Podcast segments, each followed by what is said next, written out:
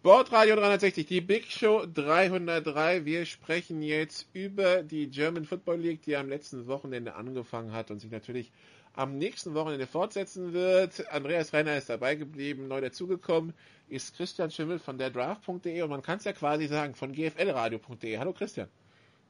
Hallo Nicola, das freut mich jetzt aber, dass ich jetzt diesen Zusatz in der Vorstellung auch bekommen habe. Gut. Da fühle ich mich äh, gleich ein bisschen größer. Und, und, das Praktik und das Praktikant ist weg, darauf können wir uns einigen, Andreas, oder? Ja, ja, ja, absolut. Ich kann mit Rookie leben, ja. Das ist, war jetzt sein Vorschlag und dann, dann Naja, gut, mal, na gut, äh, sagen wir Kommentarpraktikant. also letztes Jahr quasi Redshirt Freshman und dieses Jahr Freshman. Ja, ja ist okay. Dann habe ich jetzt zumindest noch ein paar Jahre Eligibility left. Das ist doch schön. Gut. Gut, dass wir das geklärt haben. Wir kommen also zur GFL, die letzte Woche, letztes Wochenende am Samstag offiziell eröffnet wurde. Äh, der Season Opener Stuttgart gegen Frankfurt. Christian hat es im Livestream verfolgt. Am Ende ein 14 zu 13 für Frankfurt. Ein knappes, bis zum Ende spannendes Spiel. Was war dein Eindruck, Christian?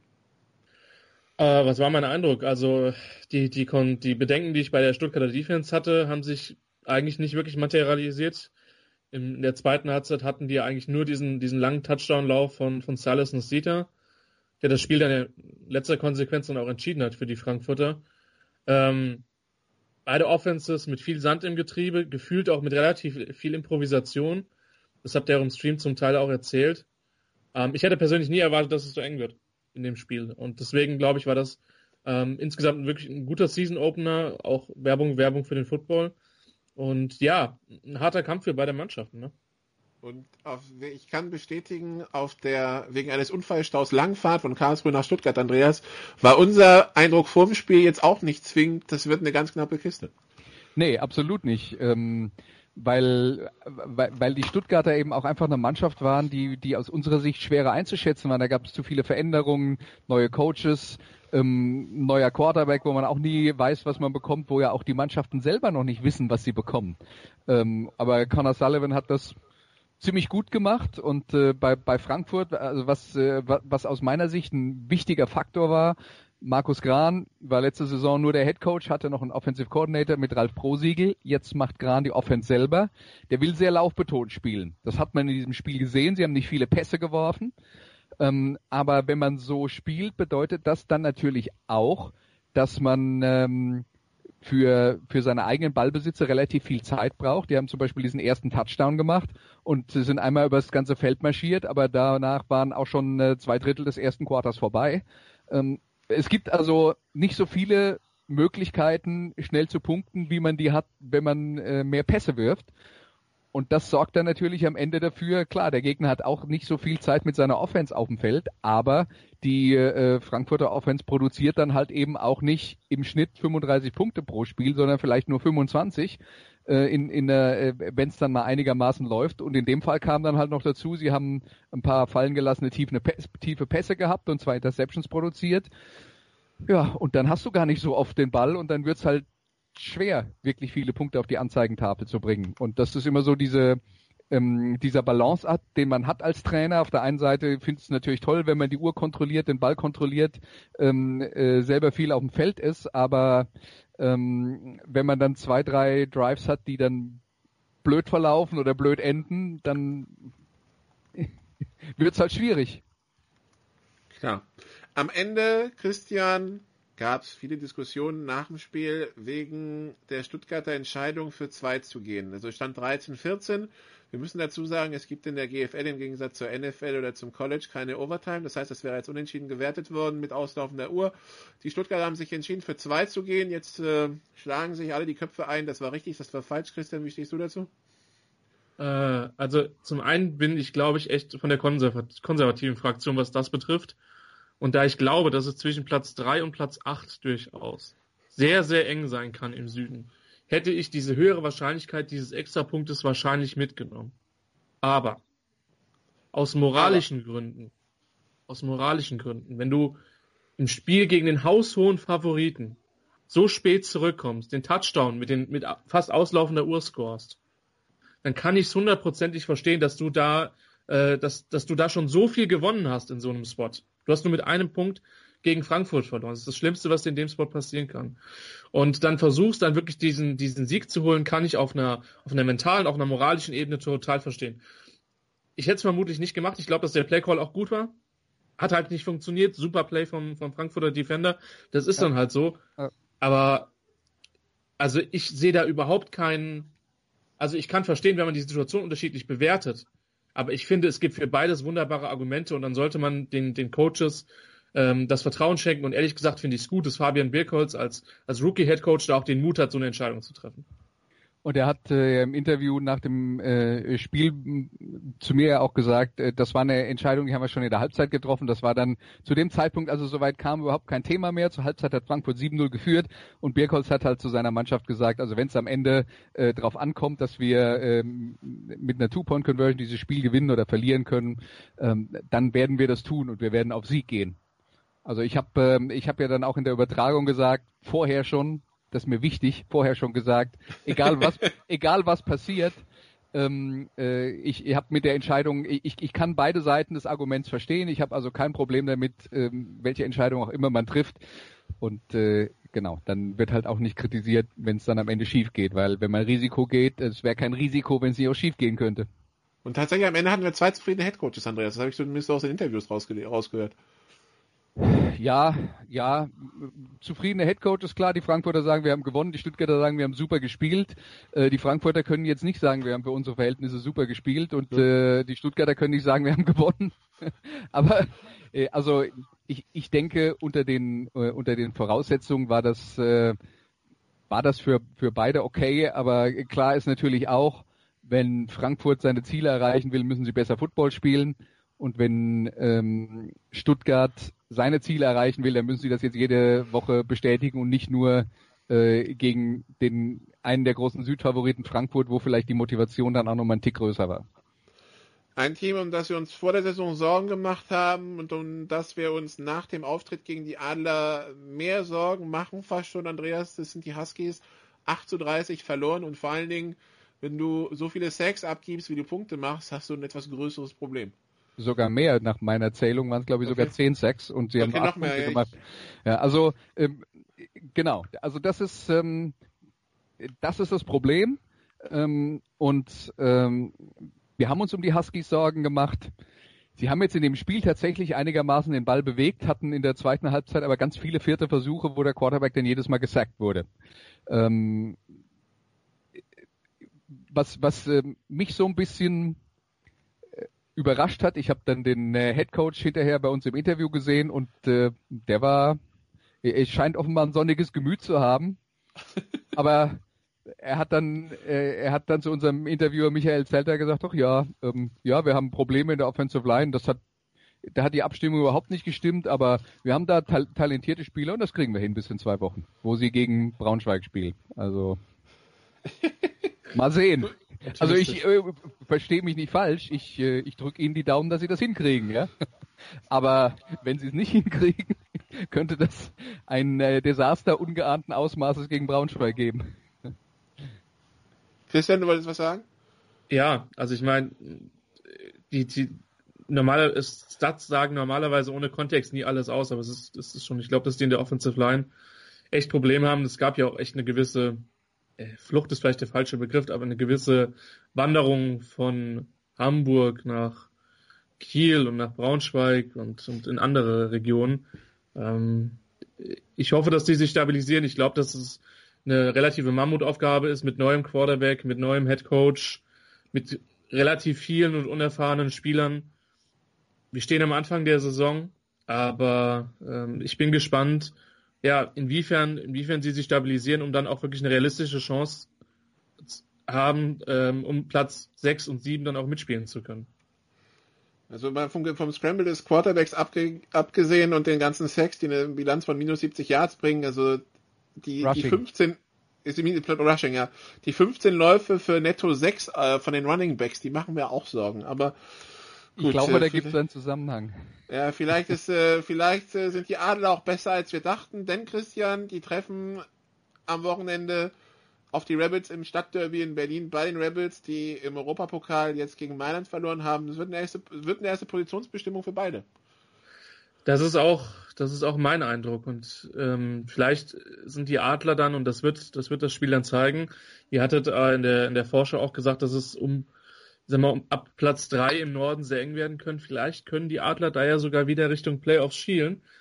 Und ähm, ich habe jetzt zugegebenermaßen vom, vom Spiel der Berliner in Italien nichts gesehen. Ähm, man weiß sicherlich, was man von den Rebels bekommt. Die haben jetzt aus Braunschweig noch einen ziemlich guten Running Back dazu äh, gekriegt, was mit Sicherheit der lauflastigen Offense von, von Kim Kutschi da durchaus helfen wird. Ich bin gespannt und letztlich ist es so, ähm, dass ich mich durchaus für die Adler freue, wenn sich ein Programm, was ähm, eigentlich zu den Traditionsreichen in Deutschland gehört, auch wieder stabilisiert und auch wieder auf dem Weg nach oben ist. Ähm, ich denke, dass das in Hamburg ein guter erster und wichtiger Schritt war. Ich denke allerdings auch, dass das noch nicht der Maßstab für die GFL Nord vermutlich gewesen ist. Ja, das, das glaube ich auch. Also an die Wiederaufstehung, äh, Auferstehung der Adler glaube ich, wenn sie gegen jemand anders genauso gewinnen. Das war jetzt gut, aber äh, es, es war jetzt erst erstmal sagt das nicht mehr aus, als dass sie vermutlich sich nicht Sorgen machen müssen, Achter zu werden. Was ja schon mal ein guter Saisonstart ist für ja, sie. Absolut. Genau. Ähm, dann Saarland gegen Stuttgart, Andreas. Ähm, die Saarländer in München erfolgreich gewesen am Wochenende 29-14, wobei sich die Offense hier und da wieder wohl ein bisschen schwer getan hat. Also ein Special Team Touchdown, ein Defense Touchdown, ein Safety gegen die Stuttgarter. Das ist jetzt kein Spiel, das ist jetzt ein Spiel, wo, wenn man mir sagen würde, das geht 14-13 aus, würde ich sagen, ja, warum nicht? Ich hätte aber keine Ahnung für wen. Ja, und das sind ja zwei Mannschaften, die der vergangenen Saison auch schon relativ nah äh, beieinander waren, was das Niveau angeht. Und da haben wir ja auch schon drüber geredet, dass, äh, dass die, dass eben so die Mannschaften sind, die eine Chance haben, in die Playoffs zu kommen, auf Platz drei oder vier im Süden, aber äh, genauso gut auf Platz fünf oder sechs landen können. Und deswegen sind diese, diese direkten Duelle besonders wichtig, wer da punkten kann. Und das gilt für äh, für beide, dass die ersten Spiele okay waren, aber auch noch nicht so grandios. Also äh, schauen wir mal bei Stuttgart, die jetzt mal abgesehen von dem, was Alex Haupert selber gelaufen ist, der Quarterback, ähm, haben sie ähm, Moment äh, 16 Rushing Yards produziert. Und äh, Haupert selber 15 von 37 für 123 Yards mit zwei Interceptions. Das ist jetzt auch alles andere als eine gute Statistik äh, durch die Luft. Also sie haben diese Defense und äh, Special Teams Touchdowns äh, gebraucht. Und wir wollen nicht vergessen, München war bis auf acht Punkte dran und der äh, Touchdown, der das Ergebnis dann relativ klar gemacht hat, das war im Prinzip die letzte Aktion der Cowboys, wo sie dann äh, 30 Sekunden auf der Uhr vor der eigenen, äh, relativ nah an der eigenen Endzone noch versucht haben, tiefe Pässe zu werfen, um halt irgendwie nochmal was auf die Beine zu stellen. Ja. Aber was sie gut gemacht haben, ist das gegnerische Laufspiel zu stoppen und da sind wir dann bei den Problemen der Münchner. Das scheint auch wieder die Offensive Line zu sein. Zumindest mal zu Beginn der Saison. Ist auch kein neues Problem in München, aber die haben eben auch, jetzt mal abgesehen von ihrem Running Back Benjamin Wilkerson, der 91 Yards erlaufen hat, äh, Fabian Gärtner 12 Läufe für 22 Yards. Das ist jetzt auch ähm, auch nichts, worauf man noch Wilkerson ist der Quarterback. Kann. Wilkerson ist der Quarterback, genau. Genau. Ja. Ja, und dann steigen die Aufsteiger ein, Christian, an diesem Wochenende. Mit Köln gegen Hildesheim und Ingolstadt gegen München haben auch beide zum Einstieg machbare Aufgaben. Und Christian wird also bei einem der Spiele Co-Kommentator sein, nämlich äh, beim Spiel in Köln, Köln gegen Hildesheim. Was erwartest du da? Ähm, ich, also von, von den Kölnern erwarte ich auf jeden Fall ein gut gecoachtes Footballteam. Das ist so mal das Erste. Ähm, ich erwarte ein Team, was glaube ich vor allen Dingen mit der Defense ähm, dem Gegner sehr, sehr große Probleme machen kann. Es gibt jetzt diese Statistik von zwei Rushing Yards pro Lauf, die sie letztes Jahr in der GFL 2 zugelassen haben. Wird sich vermutlich nicht halten lassen, aber ähm, ich habe, ich glaube, dass die eine sehr, sehr gute Idee haben, wie die Defense coachen. Ich habe ein bisschen was von den Imports gesehen, äh, die sie jetzt neu dazugekommen haben. Quarterback ehemals Arizona State und, und Samford, Michael Eubank. Und äh, den Running Back, dessen Name ich gerade, der mir gerade entfallen ist, Kevin Parks, genau. Ähm, Virginia Cavaliers. Genau. Die machen einen guten Eindruck. Ähm, also ich glaube, dass das ein relativ stabiler Aufsteiger ist.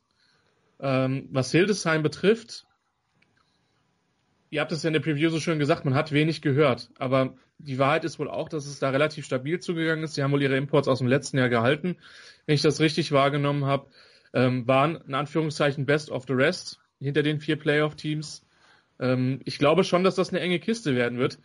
Was ich von den Kölnern wahrnehme, ist, dass das ein sehr, sehr ambitioniertes Programm ist. Ähm, und ich glaube nicht, dass die sich im ersten Jahr nur damit zufrieden geben, dass die Siebter werden am Ende. Ähm, von daher bin ich gespannt. Ich erwarte mir von denen relativ viel, auch wie gesagt, auch wenn es wie gesagt seit langer Zeit das erste GFL ähm, Einsheimspiel sein wird. Ich bin sehr, sehr gespannt.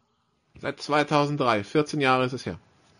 Ich wollte nur sagen, Christian, wirklich, ich weiß nicht, ob du, ähm, was hast du studiert? Was, was hat dir den, den ähm, Eindruck gegeben, die haben ihre Imports gehalten? Von, von Hildesheim. Ja. Die Tatsache, weil, dass ich weil, nichts anderes gehört habe. Ja, ja, ach so, okay. Wir, wir, wir, haben, wir, haben, gar nichts gehört. Das Problem ist, wenn man nämlich auf die Website schaut, dann bekommt man das Roster von 2016. Ich und weiß, dann gibt es einen Spielbericht, ja. genau, und dann gibt es einen Spielbericht, Invaders gewinnen Testspiel gegen die Pioneers. Und das ist dann auch, äh, der ist zwei Sätze lang, der ähm, ja. Spielbericht. Insofern. Jetzt, wir haben gewonnen und wir spielen am Sonntag in Köln. Das ist der Spielbericht. Das, da hat Nikola hat mir da in der Hinsicht dann schon mal die durchaus Herausforderungen und Möglichkeiten von Vorbereitungen. ähm, ich bin, ich bin, ich bin gespannt. Von daher ist natürlich die Aussage, sie haben ihre Imports gehalten, mit Vorsicht zu genießen, völlig klar. Aber der Quarterback hab... ist auf jeden Fall geblieben. Das, hm? das, äh, der Quarterback ist geblieben. Okay. Soweit ich weiß. Gut. Ähm, achso, ja, und äh, der, der andere Aussteiger, Andreas, Ingolstadt gegen München. Äh, München jetzt also schon ein Spiel in den Beinen und dann Monday Night Football in Ingolstadt übrigens. 18.30 Uhr im ESV-Stadion, wer da hin will. Ähm, jetzt, äh, jetzt mal der Test für Ingolstadt im Bayern Derby. Jetzt spielt man endlich mal gegen das Team, bei dem man sich jahrelang bedient hat. Genau, das ist äh, zum einen natürlich ein äh, noch kein richtiges Derby, weil die noch nicht oft gegeneinander gespielt haben, aber es äh, ist auf jeden Fall ein Lokalduell, weil äh, Ingolstadt für alle, die eher aus dem Norden kommen, äh, nur 80 Kilometer nördlich von München ist. Ähm, und es ist tatsächlich so, dass die Ingolstädter in den letzten Jahren sehr häufig Spieler von den Cowboys ähm, abgeworben haben und damit die eigene Qualität äh, im, im Kader ähm, erhöht haben. Das ist überhaupt so ein bisschen das Problem der Münchner, dass die in den letzten zehn Jahren so der Selbstbedienungsladen waren für alle anderen im Süden, egal ob das dann Kempten war oder sogar äh, Innsbruck.